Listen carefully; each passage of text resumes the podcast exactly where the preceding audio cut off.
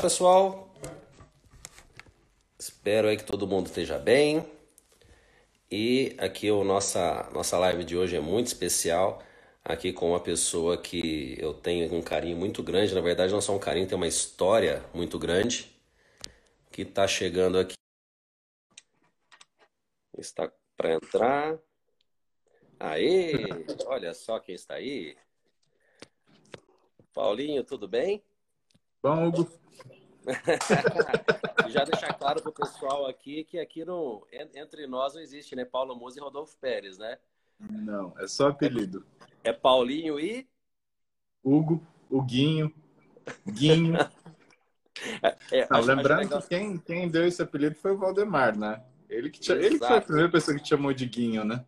Exato. Deixa eu explicar então, Paulinho, porque muita gente não deve, deve estar entendendo nada, né? Mas a história é o seguinte: quando é, a gente era criança, né, alguns aqui talvez não tinham, né, não tinham nem sonhado em nascer ainda, mas tinha um, um, desenho da família Urso. E tinha o Huguinho, que era um urso bem crianção e muito grandão.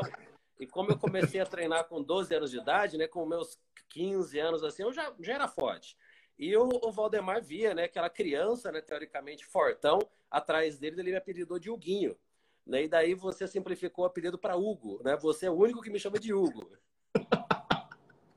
né? de, de Huguinho tem vários, mas de Hugo é só você. Hugo é quando a gente precisa falar sério. Aí é, é mais sério. É, olha, Hugo, deixa eu te falar. Quando você tá bravo comigo, você fala, Hugo? Não, e tem um apelido carinhoso que é idêntico para mim e para você, né? Mas esse eu não sei se a gente pode falar pouco. A gente vai é. falando conforme for a live. Boa, maravilha. Mas, mas, Paulo, obrigado aí pelo, pelo convite, na verdade, né? Surgiu aí da. Na verdade, faz semanas que a gente tá para fazer uma live. E daí agora. faz né, meses. Esse... Meses, na verdade, né? Acho faz meses. daí aproveitar esse período agora aí para colocar tudo em dia. E o que, que nós vamos falar primeiro? Paulo, eu acho, cara, que é algo muito importante, a gente tem muitos profissionais acompanhando a gente aqui nesse momento, é muita gente no início da carreira que está literalmente muito preocupado com o que vai ser do consultório, é, tem muita gente tentando se adaptar a essa rotina online. Eu acho legal a gente, a gente falar sobre a nossa perspectiva, o que a gente está fazendo, o que, que a gente acha que vai acontecer passando tudo isso nas na, na nossas profissões e também resgatar um pouco de toda a nossa história junto, porque queira ou não, né, aquela, aquela questão da luta, da resiliência que a gente teve naquela época, a gente começou ali do zero, né, em, em São Paulo, e, e a gente venceu, né, a gente venceu, a gente conseguiu, foi muito difícil, obviamente, até hoje é, né, mas eu, eu acho legal de resgatar isso, porque muita gente acha que que tá aqui, que, que acompanha o seu trabalho, que acompanha o meu, mas não sabe da nossa história junto. Né? Da, da, do, do, nosso começo lá com, com o Cirus, né? Na, na, Paulista, aquela luta, você lá com um, dois dias de, de, de agenda, de, de, pacientes na agenda na semana, eu também com outro dia, a gente dividindo a mesma salinha, né? Então acho legal de resgatar tudo isso daí. Mas, Paulinho, terça e sábado, né? Exatamente. Era isso que eu atendia, terça e sábado, era fogo. E, e eu comecei nas sextas-feiras e depois, quando começou a melhorar, depois de um ano, aí passei para quintas e sextas, né? A gente usava ali a mesma sala. Mas, Paulo, o que, que, que, você está aprontando nessa quarentena? O que, que, que, o, o Paulo Musi está fazendo aí com relação à sua atividade profissional? Ah, eu, em primeiro lugar, que eu eu não gosto de deixar o paciente abandonado. E eu acho que a gente é principalmente importante nessa hora, né? Porque se você quiser mais impressionidade, a gente pode falar, né? Eu acho que a parte mais importante é o nutricionista junto com o paciente nessa fase, porque ele vai ficar em casa, ele vai ter mais ansiedade. Eu acho que tem a condição psíquica que vai deixar a pessoa ansiosa, vai deixar a pessoa é, deslocada, porque essa hora ela tinha que estar em outro lugar, fazendo outra coisa. E por mais que a gente concorde numa coisa, porque qual que é a sua principal... Eu vou tentar adivinhar o que, que é a sua principal queixa, né? Quando você apresenta o plano dietético para a pessoa. Ah, mas eu sou uma pessoa ocupada, eu não consigo ter tempo para parar para comer. Né? Então, por mais que a gente saiba que agora você tem tempo para comer, a condição psíquica é outra. É outra programação, é outro tipo de, de, de, de ajuste. E é nessa hora que o nutricionista tem que estar perto para ele conseguir fazer essa sabe? Esse ajuste fino para dar mais conforto, porque não é questão alimentar, né? A gente não trata de robô que simplesmente você toma, pega e faz isso daqui. A gente trata de gente que tem sentimento, tem apreensão, tem medo. A mídia não está ajudando em absolutamente nada para fazer pra algum tipo de, de, de, informação de qualidade.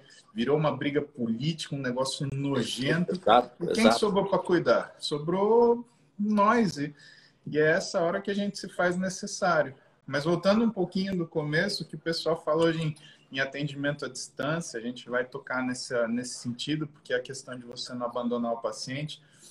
Mas quando a gente estava lá em 2000 e, 2006, 2007, né? Exato, 2000, exato, 2007. O telefone tirava foto que não dava nem para ver quem que era a pessoa, né? E assim, o máximo que você tinha era e-mail e assim, olhe lá, porque para você carregar um e-mail era um negócio fabuloso. Se você lembra, o Gmail, você só entrava se você tivesse um convite e era um negócio absurdo, porque você tinha um giga de caixa para colocar material. Você lembra disso? Claro, e eu lembro de outra coisa também, Paulo. Qual que era a hora do dia que a gente respondia e-mails? Que a gente até fazia competição entre a gente assim, vamos ver quem que limpa a caixa mais rápido. Final do dia, de madrugada. Final é. Caramba, nosso final do dia era depois da meia-noite. A gente respondia e-mail na madrugada. É verdade. Porque como era basicamente a única forma de, de contato do, do paciente, né? É, não, não tinha redes sociais, WhatsApp e tal, sobrecarregava demais o e-mail. Então eu me lembro, assim, tinha dia que, caramba, Paulo, eu tô com 200 e poucos e-mails para responder aqui, você tô com 300. Aí a gente deixava muitas vezes de dormir algum dia para colocar a caixa de entrada ali em ordem. Então, esse, esse, cuidado do paciente é algo que a gente traz lá do, lá do início da nossa carreira. E até puxando esse, esse assunto, como você comentou, dois, dois aspectos, né? Um deles, a nutrição comportamental, que é a, uma, uma das especialidades ali que faz exímias né, da Roberta, né? A Roberta, ela e a Luciana Lancha são as maiores autoridades do Brasil, na minha opinião, nesse assunto. E, e, eu considero que isso sempre foi um grande diferencial do Rodolfo como profissional.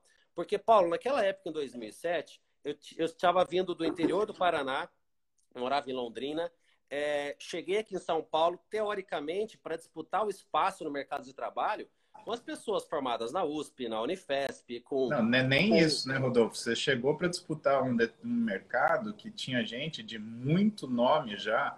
Com pra, certeza. Trabalhando, né? Sim. E da nossa época, você tinha o Tubarão, Marcelo Ferro, era cara que Sim. falava em nutrição esportiva, eram eles, né?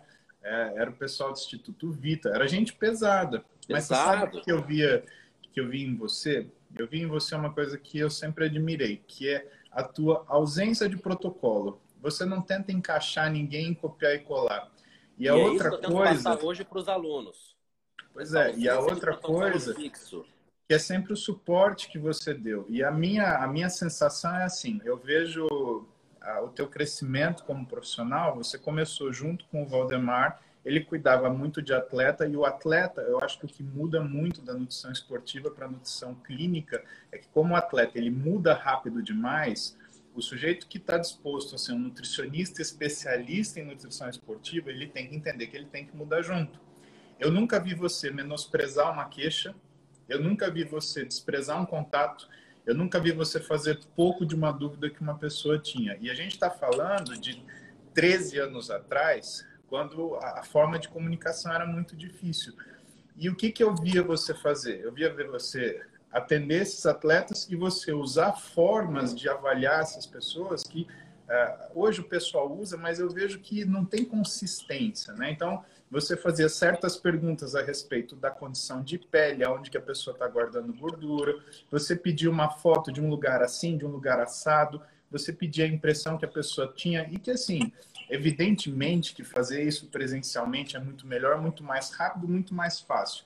Só que você estava em São Paulo com um paciente de Londrina, você estava ah, dando aula fora no final de semana comigo, só que você tinha o sujeito lá de Balneário de Camboriú, que o Valdemar tinha visto, que ele tinha pedido para você olhar e que tinha mudado a rotina e que às vezes a tua questão era falar, o sujeito ele precisava da segurança, às vezes de falar assim, posso comer um morango, Rodolfo? E você, com toda a paciência do mundo, eu vou até usar a tua entonação de voz. Fala, pode comemorando.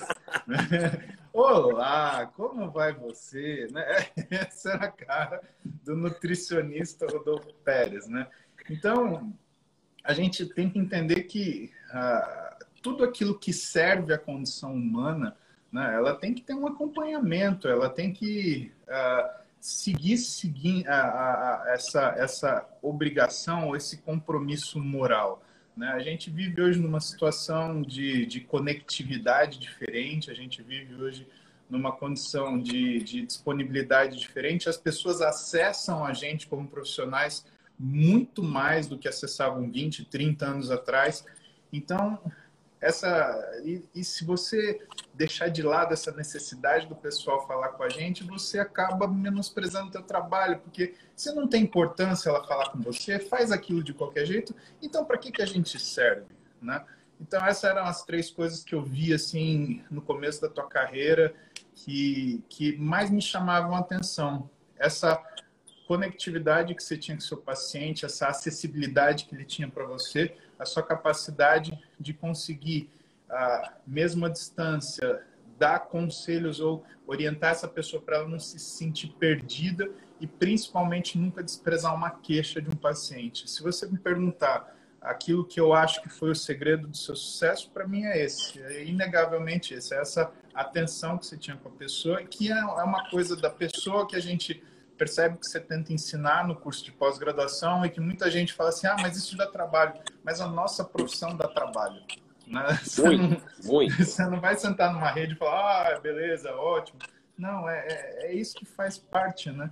Agora, e você? O que, que você sente quando você olha para você? Se eu te perguntar, me fala três coisas, sendo que você... Uma principal que hoje te faz você se sentir um cara de sucesso, que te faz deitar na cama e estar tá satisfeito. Não, eu tenho uma identidade e eu sou alguém que tem a possibilidade de falar para outras pessoas, olha, siga esse caminho, que isso daqui é uma coisa de sucesso.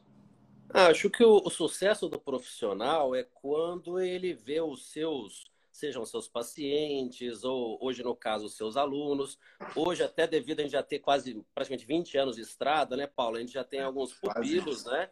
Então, hoje, por exemplo, eu estou num, num momento aqui muito feliz. Eu acabei de assistir uma live do Felipe Leite, que é um aluno da pós-graduação, fez uma live brilhante com informações do mais alto nível.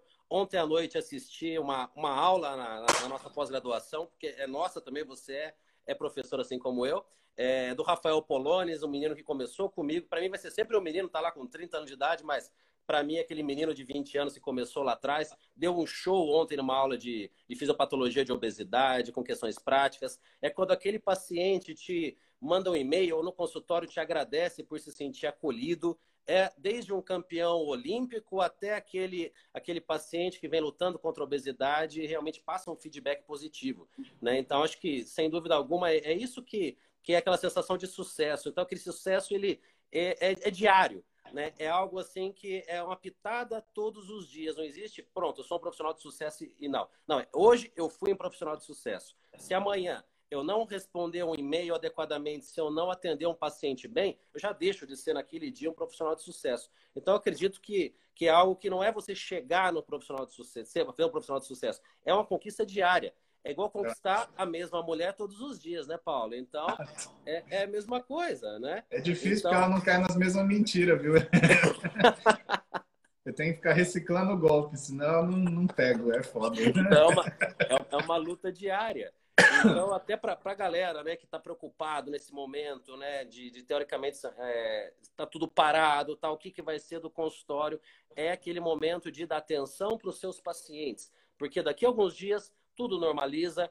Ou é, é, todo mundo vai estar louco de vontade de treinar, não vejo a hora de ir na academia, né? A gente está fazendo atividade funcional e tal aqui em casa, mas não é a mesma coisa de estar na academia, de treinar, de se sentir aquela, aquela empolgação do dia a dia. Então, os consultórios vão daqui a pouquinho estar lotados de novo.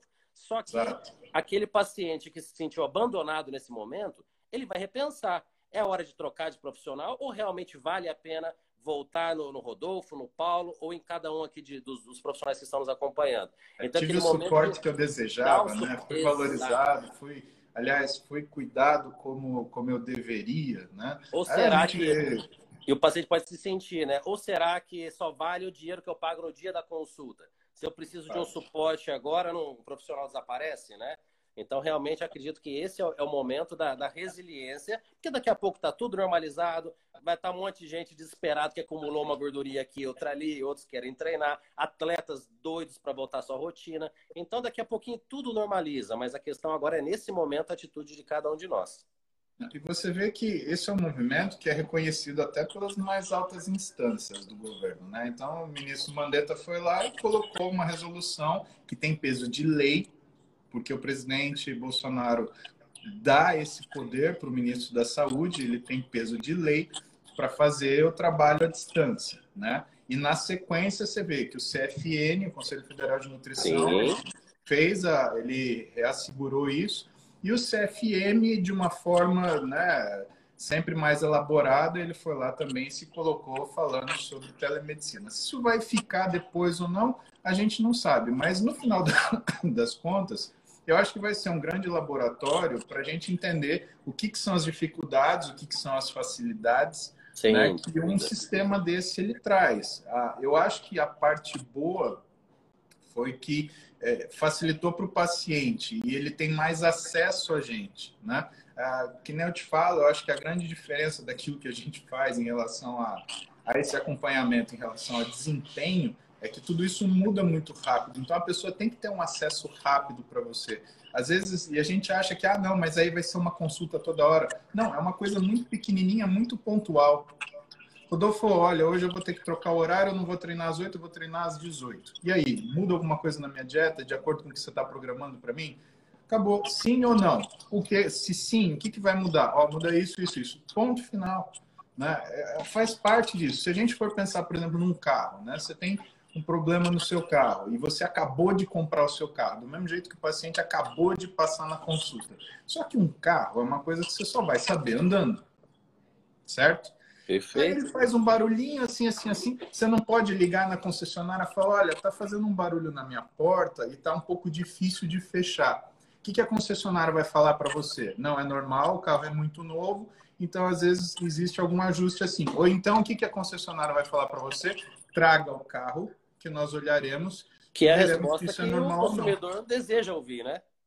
Exatamente. Então, é, é isso que eu acho que precisa ser feito, né? Eu acho que qualquer coisa que isola o paciente de contato profissional, a priori é ruim. Qualquer coisa que modifica essa relação médico-paciente, porque é, o profissional-paciente no geral, né? Porque o que a gente vê hoje? A gente percebe que a qualidade técnica ela está melhorando de acordo com o que a pessoa consegue utilizar de conhecimento dentro de um ambiente de experiência. Então, as duas coisas estão juntas. Né? Sabendo disso, o que, que começa a acontecer? Você começa a ter a valorização da relação profissional-paciente. E aí que está diferenciando o sujeito, porque você consegue ter acesso à informação muito mais fácil. Rodolfo, você lembra como era difícil estudar na nossa época? Quando a gente estava lá em 2007, eu acho que 90% do que a gente via era livro. Pô, você lembra daquele livro? Ou saiu aquele livro? Ó, oh, não sei o que lá, fulano é, escreveu tal coisa. Hoje, eu acho que 10% do que a gente olha ela é, é, é, é, livro escrito. O resto é internet, internet, internet. É baixar o artigo para dar aula amanhã. Tá certo a, a, a nossa, aula nossa dificuldade, seguinte, né? A nossa dificuldade na, na época era encontrar na ciência aquilo que na prática a gente já sabia que funcionava fazia Sim. tempo, né? Não, você sabe que eu lembro dando aula de proteína e, e assim, a gente está falando de... Pô, a gente começou o consultório 2005 na Paulista. 2004, 2005 na Paulista. O artigo do Stuart Phillips de 2007 fala, de, aliás, de 2000 e, e, e 2007 foi Bisborough, outra galera. Mas de 2004 falava que se você consumisse uma alta taxa de proteína, você ia morrer. Stuart Phillips, tá? Que depois foi escrever de novo em 2012, 2013, com a Louise Burke, falando, é, a taxa de proteína tem que ser maior. Pô, era coisa que já fazia um manejo clínico na época que a gente começou a atender. A gente já percebia que a coisa não é a, a, a não é do jeito que estava sendo 100% escrita, que faltava ali falar, tá, mas para quem é isso? quando é isso? Quanto é isso? E, e né? algo, algo muito legal, se eu me orgulho muito da, da, da, nossa atitude na época, hoje, fazendo essa retrospectiva, é que nós não tínhamos muita, é, nós não tínhamos embasamento de artigos sobre aquilo que a gente acreditava. E aonde que a gente se defendia, Paulo? Na fisiologia e na bioquímica. Então era, era na fisiologia e na bioquímica a gente apresentava os argumentos para aquilo que a gente acreditava mas a gente não tinha. A gente não tinha que colocar, a gente não, não, não, não, tinha como usar o nome de alguém, ó, segundo o pesquisador fulano de tal, a gente está certo. Não, né, não tinha pesquisador fulano de tal pensando igual a gente. A gente usava bioquímica e fisiologia. Então, hoje, montar uma aula é moleza perto daquela época, né? Pô, fazer aula é facílimo.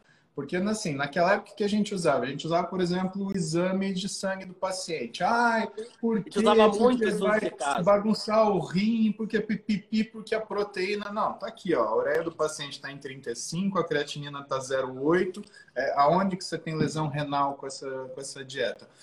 É, mas veja bem, não, me explica e aí a gente conversa. Para depois, assim em 2007, saiu o artigo da, do Shane Bisborough, lá da Austrália, aí falando o seguinte, olha bodybuilder é diferente. O cara que faz exercício resistido é diferente. Ele precisa de uma taxa acima de 2,25, porque ele tem um turnover muscular diferente. E hoje você vê, trabalho do José Antônio no SSN, junto com o Aragon, junto com o próprio Stuart Phillips, com esse pessoal, falando que às vezes taxas de 3 gramas de proteína por quilograma de peso corporal ou mais, elas são úteis em situações de esporte que são pontuais. Quer dizer, é, vamos modificar a forma de ver isso, vamos olhar quem a gente está fazendo. E para a galera que está assistindo agora, se vocês começarem a prestar atenção nos novos trabalhos, principalmente na área de treinamento, o que, que eles estão fazendo? Eles estão colocando a variação individual dos, dos sujeitos. Então, eles pegam o resultado geral. Ah, houve uma melhora de 20% no geral. Legal. E se você prestar atenção, eles têm uma lista, depois um gráfico, indivíduo a indivíduo, por quê?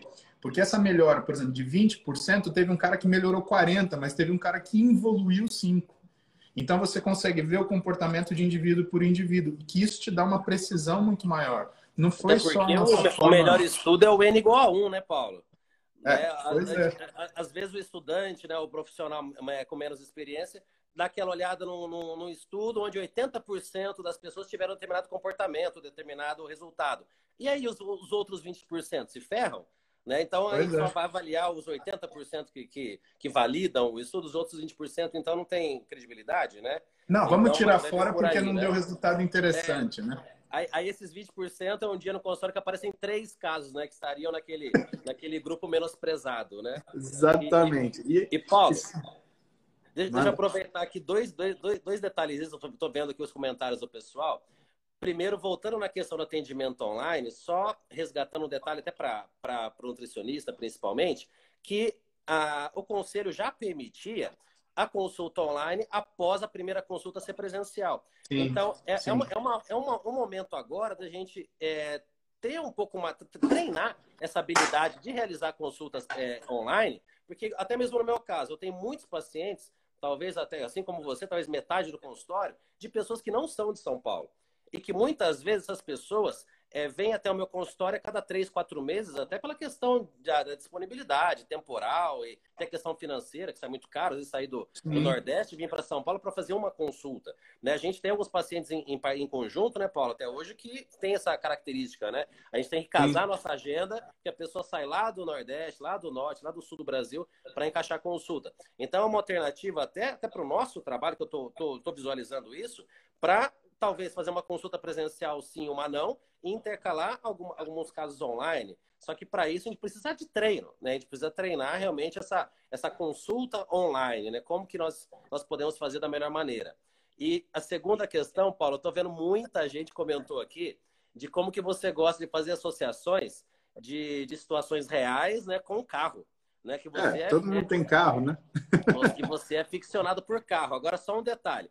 Galera, quando eu vejo o Paulo passeando com algum amigo, tal, fazendo live lá de carrão, dá vontade de dar uma ligada para ele.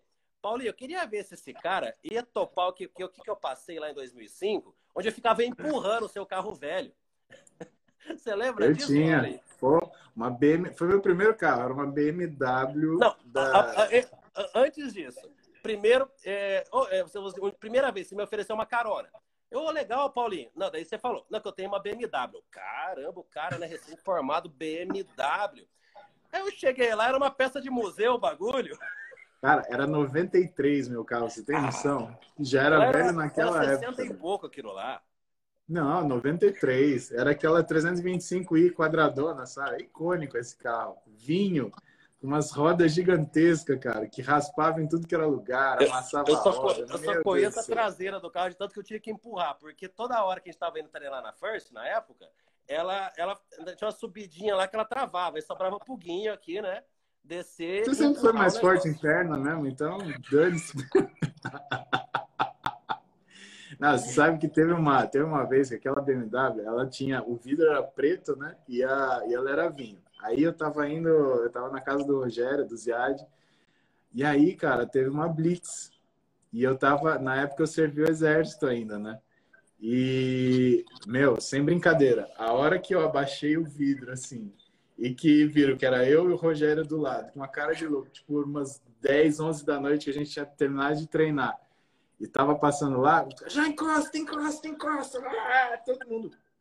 Arma para tudo que é lugar, uma confusão. Cara, sem brincadeira, se o cara não tivesse pedido a minha carteira e eu, eu não tivesse disso. entregado do, do, do exército, eu acho que a gente tinha ido preso, eu e o Rogério. Porque, meu, dois caras loucos, grandes, dentro de um carro velho, com filme, e falou, meu, eu não tô pegando nada aqui, mas gente boa esses caras não devem ser. Aí até veio o, o, o, sargento, que era comandante lá da, da, da, da operação, falou, oh, não, senhor, não sei o quê. Eu falei, não, tudo bem, olha para mim, olha para ele. Até eu prendia nós dois, pô.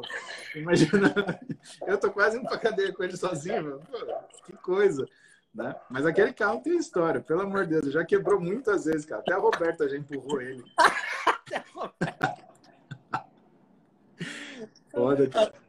Até que chegou o dia que a Roberta cansou. Vende esse troço velho aqui que eu não aguento não, mais. Cara, ela, ela sumiu com o carro. Acho que ela vendeu o carro. Hugo, acho que ela vendeu o carro por 10 conto, cara. Sem brincadeira. Ela entregou na mão do cara.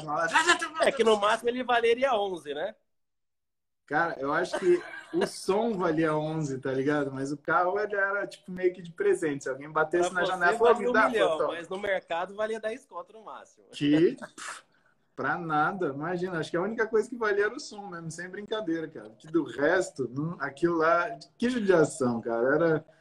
Eu gostava daquele carro, eu sempre achei aquele carro bonito, sabia? É uma. Eu fico triste até hoje. Eu acho que um dia eu vou comprar um outro. Cara, a Roberta vendeu por 10 contos, você tem noção? Eu lembro, pô, ela me contou. Meu, 10 contos, acho Toda que eu não compro uma mobilete hoje, cara. Acho que nem mobilete compra 10 conto hoje. Eu toda vez que eu vejo esse diabo desse carro andando na rua com alguém, eu falo assim, que coisa, 10 conto, meu carrinho tão bonitinho, quadradão. Ah, que chateação. E era ajudava no treino, né? Porque você sempre fazia lá uma passada, sempre para ele Já pegar. Já empurrando o carro. Ué? Faz Opa. parte. E, e a, a, pensando aqui nessa questão do online, né? Assim, assim como eu, você é um profissional que gosta de pôr a mão no paciente, de é. refazer você mesmo ali a parte antropométrica, né? Nessa e é o que ou não é uma limitação nesse, nesse momento. É, que dica que você que você dá para os profissionais no sentido da avaliação de talvez foto, né? Eu tenho usado usado bastante essa questão de fotos, né? Nesse nesse momento. O que, que você tem feito, Paulo, para avaliar os pacientes na questão antropométrica? É, fotografia era o que a gente fazia antigamente, né, Rodolfo? Eu estou resgatando aquelas técnicas que a gente usava. Sim, que era o que a gente podia fazer. Tava eu e você dando aula para probiótica em Aracaju, meu, 2005. Aí te ligava a menina que ia competir, porque também não tinha tanto campeonato assim no Brasil. Né? Era uma coisa extremamente restrita. Né? Você lembra, ainda tinha a NABA, era forte nessa época. Era tão forte quanto a IFBB, então ficava NABA e IFBB aqui brigando pau a pau. O Mr. Santos era NABA ainda. Exato. E, e aí muito ajudava a foto, mas por quê? Porque era exatamente uma pessoa que você estava acostumado a ver e que, portanto, se você tivesse né, numa foto onde você visse, pelo menos do pescoço até o joelho, e visse principalmente a linha de cintura com relação, já era uma coisa que você conseguia enxergar. Mas eu acho que uma coisa que é, a gente tem que pensar é que tem que ser uma coisa fácil para o paciente poder, poder realizar. Então, circunferência é uma coisa fácil, porque ele pega a fita métrica e se você entregar para ele um parâmetro, né? Ah, usa fita métrica em tal lugar, do tórax, por exemplo.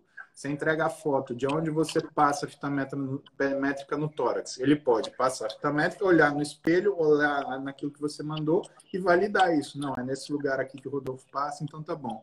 Então, algumas circunferências que eu acho fundamentais, tá?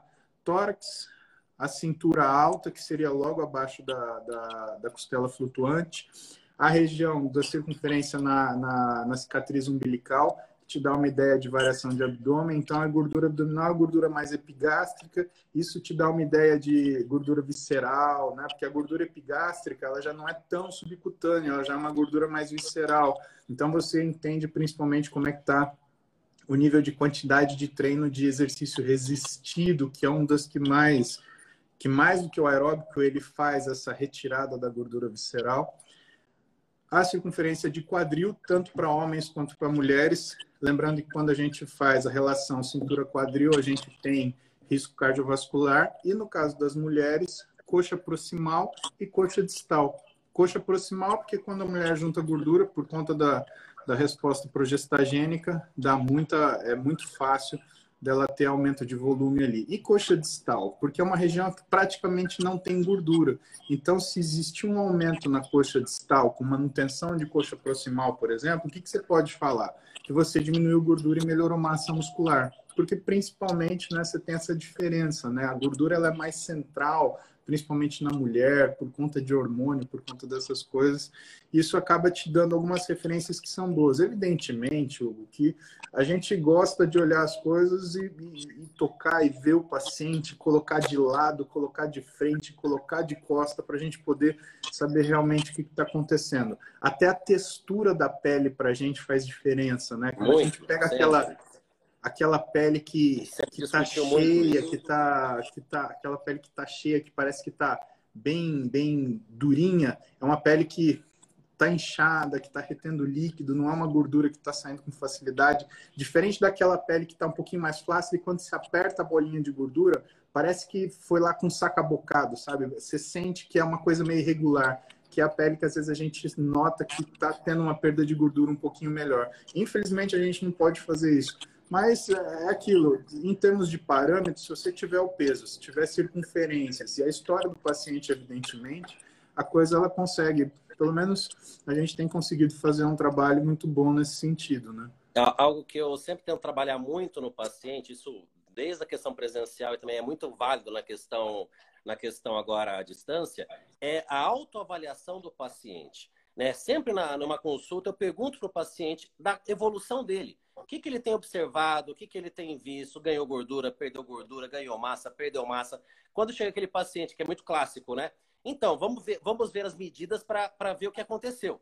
Eu, opa, peraí. Né? Vamos primeiro, me conta o que, que aconteceu, o que, que você uhum. está visualizando. Até pensando em trabalhar um, algo muito sério, que é uma distorção da imagem corporal, né? Tenho, Exatamente. Né?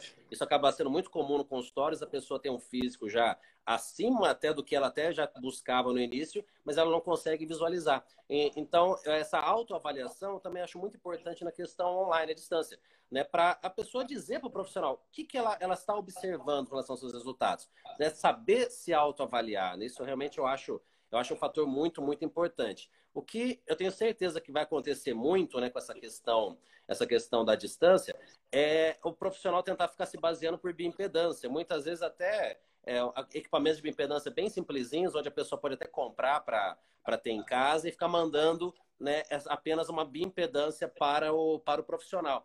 Né? Até tem consultórios que já de longa data já tem a sua salinha de antropometria, né? Onde alguém faz a, a bioimpedância, chega só na mesa do profissional aquele papel com dados ali, né, de relação a, a percentual de gordura e coisa e tal, e o profissional se baseia naquilo para elaborar um programa nutricional. Eu, eu acho que só tem, teria duas respostas para isso.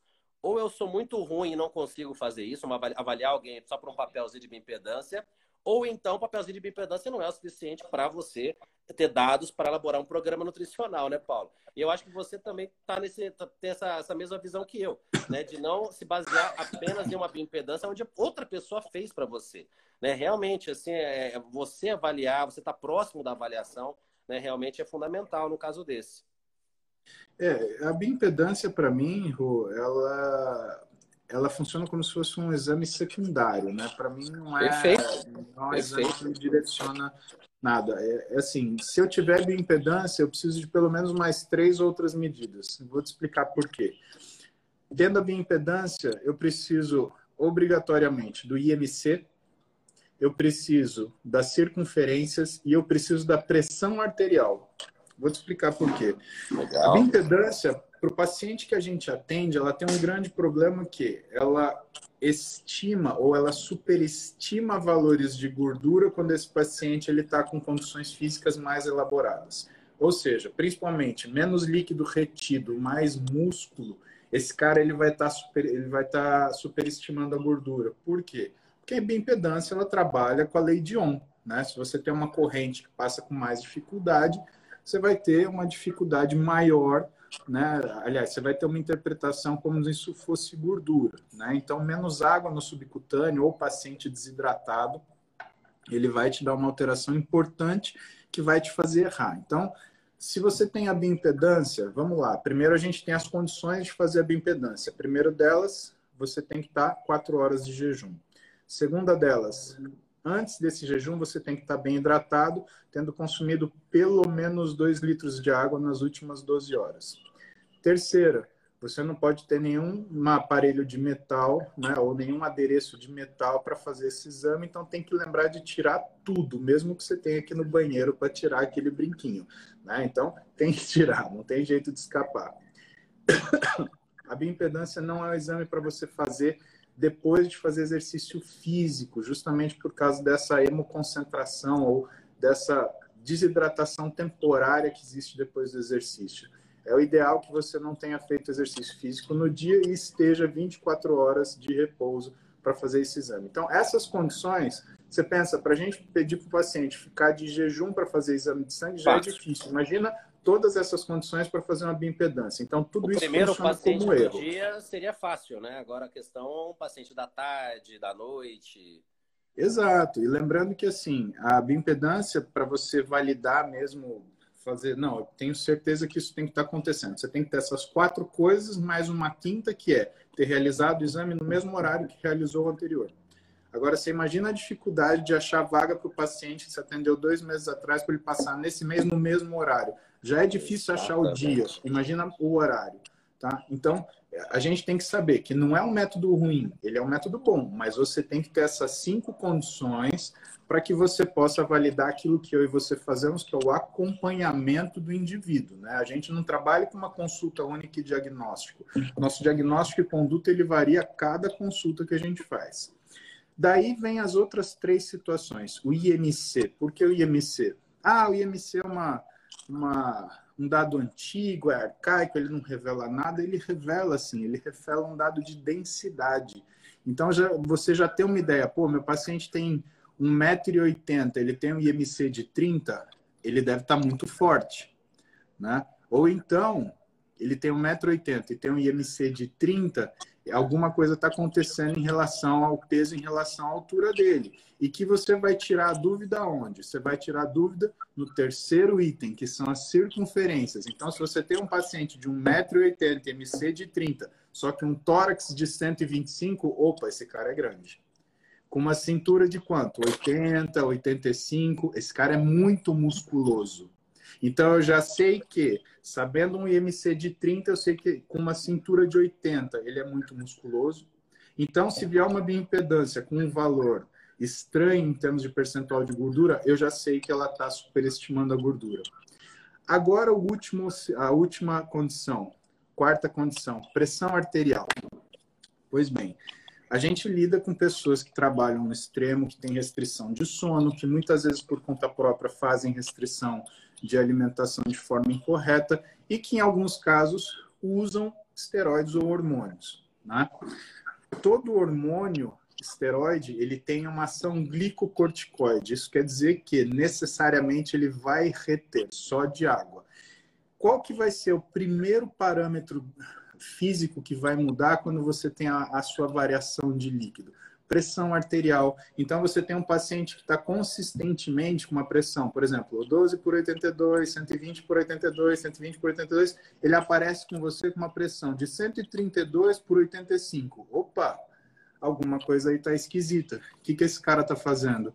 Provavelmente ele está ele tá retendo um pouco mais de líquido.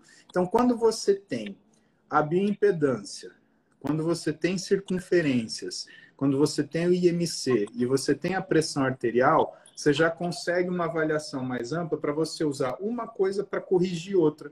Não precisa ser só um paciente que está fazendo uso de esteroide. Na verdade, pode ser um paciente. Ó, oh, Gra aí. Beijo, Gra. Bom que você está com a gente. Legal. Então, não pode ser só um paciente que está usando, por exemplo, esteroide. Pode ser uma mulher na fase menstrual. Ela está naquela fase lá de 5, 7 dias antes do primeiro dia da menstruação. Progesterona está lá em cima, então ela está segurando sódio, ela está com alteração de saciedade, ela está com alteração de sono. Né? O que, que você vai ter nessa situação? Você vai ter uma mulher com mais líquido. Então, como é que, por exemplo, isso vai corrigir na tua opinião? Se você tiver uma bioimpedância que vai falar que ela está muito mais seca do que ela estaria. Só que ao mesmo tempo você tem um aumento da pressão arterial do outro lado que revela que ela está segurando mais líquido. O que, que você tem? Você tem uma mulher que está inchada e por isso a bioimpedância ela não fica tão confiável.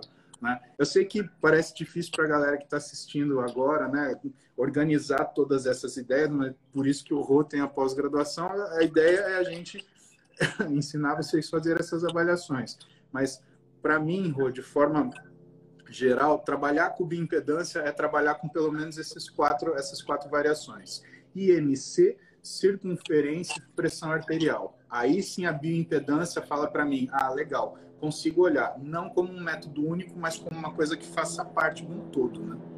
Nossa, e Paulo, foi fantástico essa, essa abordagem, porque quando, ah, principalmente o pessoal que está começando, tal, decide comprar uma bioimpedância, ele pensa em comprar bioimpedância para facilitar a sua rotina no consultório. E, na verdade, é um equipamento que tem a sua validade, sim, mas ele é muito complexo.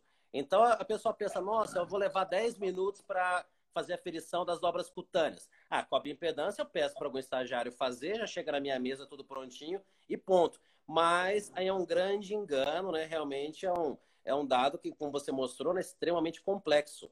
A, a sua preferência no consultório, assim como eu, também acaba sendo as dobras cutâneas, né, Paulo? Né? Ainda são as dobras cutâneas.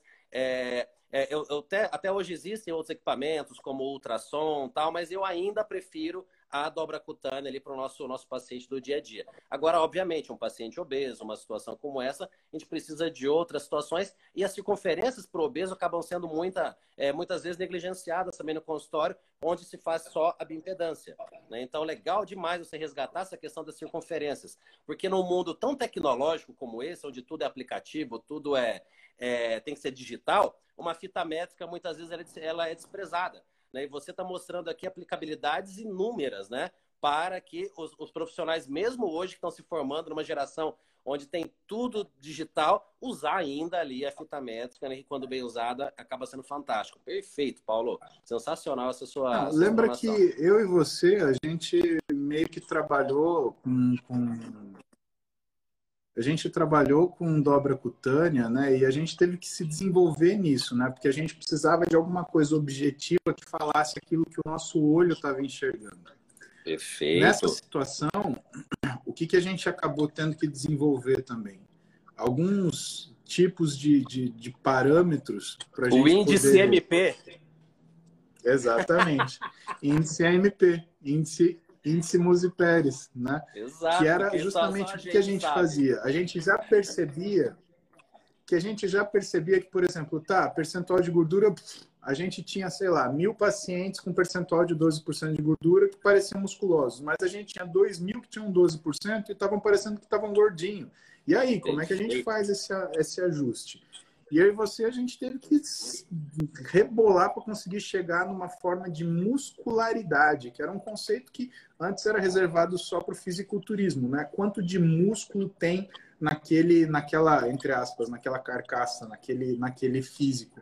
E aí a gente sentou e falou, não, vamos resolver isso daqui. Vamos pegar o percentual de gordura e vamos corrigir pela quantidade de massa muscular estimada. Aí a gente criou esse índice, índice Musi Pérez, tá aí, a gente fala na aula, né? Que é, e assim, é uma coisa extremamente simples, mas ele te dá um número, né? Uh, você lembra, quando a gente falava num físico de atleta, era uma coisa acima de 700. Quando a gente falava num físico de satisfação, era entre 600 e 700. E um físico assim, que ficava dependendo muito da silhueta, era um físico de 500 a 600. E abaixo de 500 era um físico que a pessoa ela tinha uh, geralmente uma insatisfação, mas que justificava a gente avaliar a muscularidade dela para falar, olha, teu corpo carece de silhueta porque tua musculatura ela não está desenvolvida onde ela deveria, né? Então, eu acho que isso foi uma coisa que a gente também teve que sambar e que a galera perdeu um pouquinho e está muito, ah, não, é só pegar o resultado, é só pegar o resultado. Querem tudo não pronto. É isso. Até você não é falou é da, nossa, da nossa ausência de protocolo na época. Na verdade, nós criávamos maneiras de elaborar ali, protocolos individuais. E com relação à, à, avaliação antropométrica também sempre foi assim, né, Paulo? É, até hoje, eu no consultório eu utilizo algumas dobras que não existe nenhuma fórmula para colocar. Por exemplo, eu pego uma, uma paciente, uma mulher, que acaba sendo muito comum na região superior, tem pouquíssima gordura, e um acúmulo muito grande de gordura na região inferior. Então, em vez de fazer apenas ali uma aferição de uma, de uma medida na coxa, uma medida na panturrilha, eu acabo mensurando joelho, posterior de coxa, né? Então, do, é, são dobras que não existem fórmulas para se colocar, mas eu crio sim para aquela paciente um determinado protocolo para estar comparando a cada consulta a evolução naquela dobra cutânea que foi ali estipulada para ela. Né? Se a próxima paciente no mesmo dia não tiver esse acúmulo de gordura na coxa, eu posso daí focar a minha atenção em outra região. Né? Então, é, essa criatividade em cada consulta. Cara, eu, lembro para o pro profissional mais jovem, né, que está se formando e já tem uns. É, hoje a gente tem no mercado grandes softwares de nutrição que são fantásticos. Então a pessoa quer encontrar um software que encaixe todos os pacientes ali dentro e pronto, ela só siga uma regra, né? Sendo que independente do software, é importante essa flexibilidade de, de acordo com cada paciente. Não, e é uma coisa que eu vi você dar aula, pô, 10 anos atrás, Rodolfo, você já falava isso para o pessoal, né? Isso é importante para a experiência do profissional, senão você vai ficar experiente em operar um programa, não de cuidar do paciente. Tá, aí você não tem o programa, ou esse programa sofre um upgrade e muda. Você vai fazer o quê? Você vai gritar? E eu lembro você dando aula e você falava exatamente essas palavras. Abre aspas. Você não precisa seguir 100% aquele protocolo de dobras para você determinar o percentual de gordura, porque o que você quer é o tamanho da dobra, desde que você tenha parâmetros anatômicos. Então, o sujeito ele tem uma reserva de gordura, por exemplo, no trocânter, vai lá, pega o trocânter e avalia quanto tem naquele naquele naquele trocânter. Ah, a Roberta está ali dando tchau.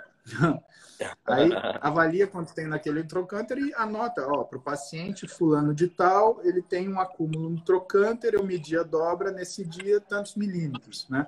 E segue direto. Eu acho que isso servia muito para o pessoal é, é, abrir ou ampliar o que era a capacidade deles de enxergar uma dificuldade e atender mais a necessidade do paciente. E você ainda falava o seguinte, você fala, pessoal, se o sujeito ele tem um acúmulo de gordura na região do flanco, que é a queixa dele, por que, que você vai continuar medindo só as costas e você não vai pegar o flanco e desenvolver uma dobra ali num determinado parâmetro para você saber se ele está melhorando ou não?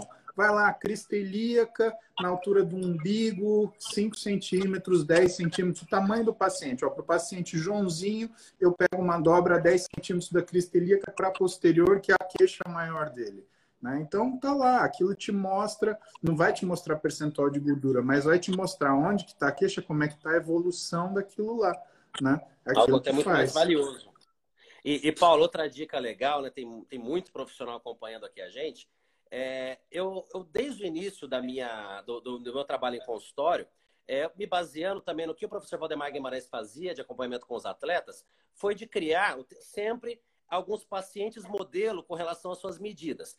Por exemplo, vamos imaginar que amanhã vou atender um lutador. Então, eu tenho um molde de uma referência, hoje, como já são muitos anos, muitos milhares de pacientes atendidos, eu tenho um molde de, da, daquela maior referência até então que eu atendi com relação às mídias antropométricas. Um outro exemplo, vou imaginar que eu tenho uma paciente que deseja atingir um padrão de físico wellness. Então, eu tenho no meu arquivo um, é, um exemplo de, dentro daquela proximidade de biotipo e tudo mais, medidas daquela, daquela paciente que foi um, que, foi um modelo para mim em determinado momento. Então, vamos imaginar, se eu já atendi uma paciente, uma campeã brasileira wellness com dobra cutânea abdominal de 4 milímetros, e essa minha paciente de hoje está com 8 milímetros, é um parâmetro. Pode ser que essa paciente de hoje ela chegue em 3 ou 5, mas não vai ficar muito longe do 4. Então, acho legal assim essa, esse, essa criação de banco de dados de cada profissional está fazendo. Eu citei aqui exemplos de atletas, mas isso aqui vale para inúmeras situações. Né? Para o nosso paciente do dia a dia, sem, sem grandes ambições competitivas, mas ter uma ideia do que, que seria para cada caso um objetivo ali de uma dobra subescapular, uma tricipital, né, uma abdominal, suprilíaca, etc. Isso realmente eu acho bem interessante para ter esse parâmetro, senão a pessoa fica perdida. Você não entra naquele grupo do percentual de gordura onde a gente tem lá mil pessoas com 12% de gordura, mas mil pessoas totalmente diferentes, né? Com, com, com muitas variações entre elas. Eu acho que isso é, um, é, um, é uma dica legal. E outra, outra, não é nem dica, uma consideração interessante, Paulo. A gente, toda vez que a gente conversa, eu fico lembrando lá de trás, né, do, do, nosso início e tal. É, pelo menos eu, eu, com você eu acredito que é a mesma coisa. É, no meu caso, por mais que nesses, nesses últimos 15 anos a, a tecnologia tenha evoluído muito, mas a prática no, no consultório, a maneira, o manejo com o paciente, no meu caso, acredito que também no seu caso, não mudou tanto. Né? Por mais que a gente tenha grandes softwares, a gente tenha facilidades de tecnologia, né? Hoje você usa um projetor no seu consultório em vez da televisãozinha, né? coisas assim pequenas, mas a base realmente, eu, eu, observo que a gente continua fazendo a mesma base, né? A mesma forma, o mesmo cuidado com o paciente, até questão antropométrica, né? Que a gente tem mais experiência hoje. Mas a gente não abandonou aquilo que a gente fazia há, há, há 15 anos atrás. Né? Que, você concorda comigo nesse ponto, Paulo? Que a, a base em si, assim como eu naquela época poderia atender um paciente com um papel e uma caneta na mão, você também. Né? É, é só que hoje o, o, a pessoa se forma, ela já vai em busca da bioimpedância mais cara, do software mais avançado. Eu vi muita gente, me resgatou essa pergunta que muita gente está perguntando aqui. Quais softwares que vocês utilizam? Né? Isso não vai fazer a diferença, né? A gente pode indicar assim, o que, o que a gente considera o melhor software do mercado. Mas não é necessariamente isso que vai fazer de você um, um, profissional que vai respeitar a individualidade de cada paciente. Até uma das atividades que, que eu gosto de trabalhar na pós é aquela, a minha meta é a pessoa conseguir atender qualquer caso com uma cane, um, um lápis, uma caneta na mão e uma folha de sulfite. Porque uhum. foi assim que eu aprendi lá atrás porque na hora, às vezes você está com o um atleta acompanhando, igual a gente já fez isso, de viajar com atletas, e você não tem nada ali na hora, você tem que dar uma resposta em, em minutos, né? Então, muitas Sim. vezes, é, é você, você não tem nenhum recurso. Não dá tempo, às vezes, de pegar o computador, fazer um cálculo é, é, milimétrico, né? Você tem que estar tá ali com a resposta realmente dentro da sua mente. Então, trabalhar essa, essa questão de não ficar dependendo apenas ali da tecnologia o tempo todo. Senão acabou o Wi-Fi, acabou o consultório, né? A pessoa não consegue, não consegue atender, né? Exatamente. Mas sabe, Rô, o que eu costumo falar, aí quando, quando eu dou aula para médico na, na, na pós de medicina esportiva, é que a tecnologia vem a serviço da habilidade. Tá? Então, o que, que eu acho que tem que existir uma, um reconhecimento das pessoas?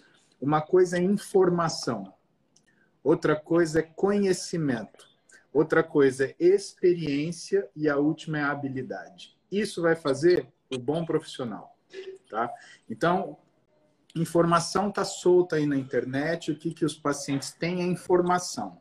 Os profissionais eles têm o conhecimento, que é o aprofundamento da informação com os links adequados. Logo depois disso, você tem as pessoas que atendem baseadas em evidência e competência, que vão ganhar experiência.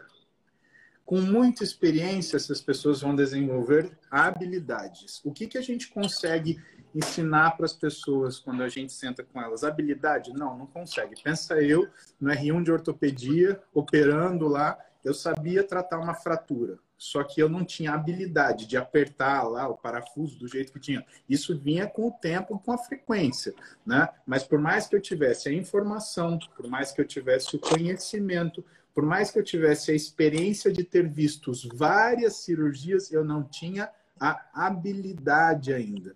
Então, o que, que vocês têm que ter, o que, que a gente quer ensinar para vocês quando a gente dá aula para vocês? Esses três, mas principalmente que vocês saibam treinar a habilidade.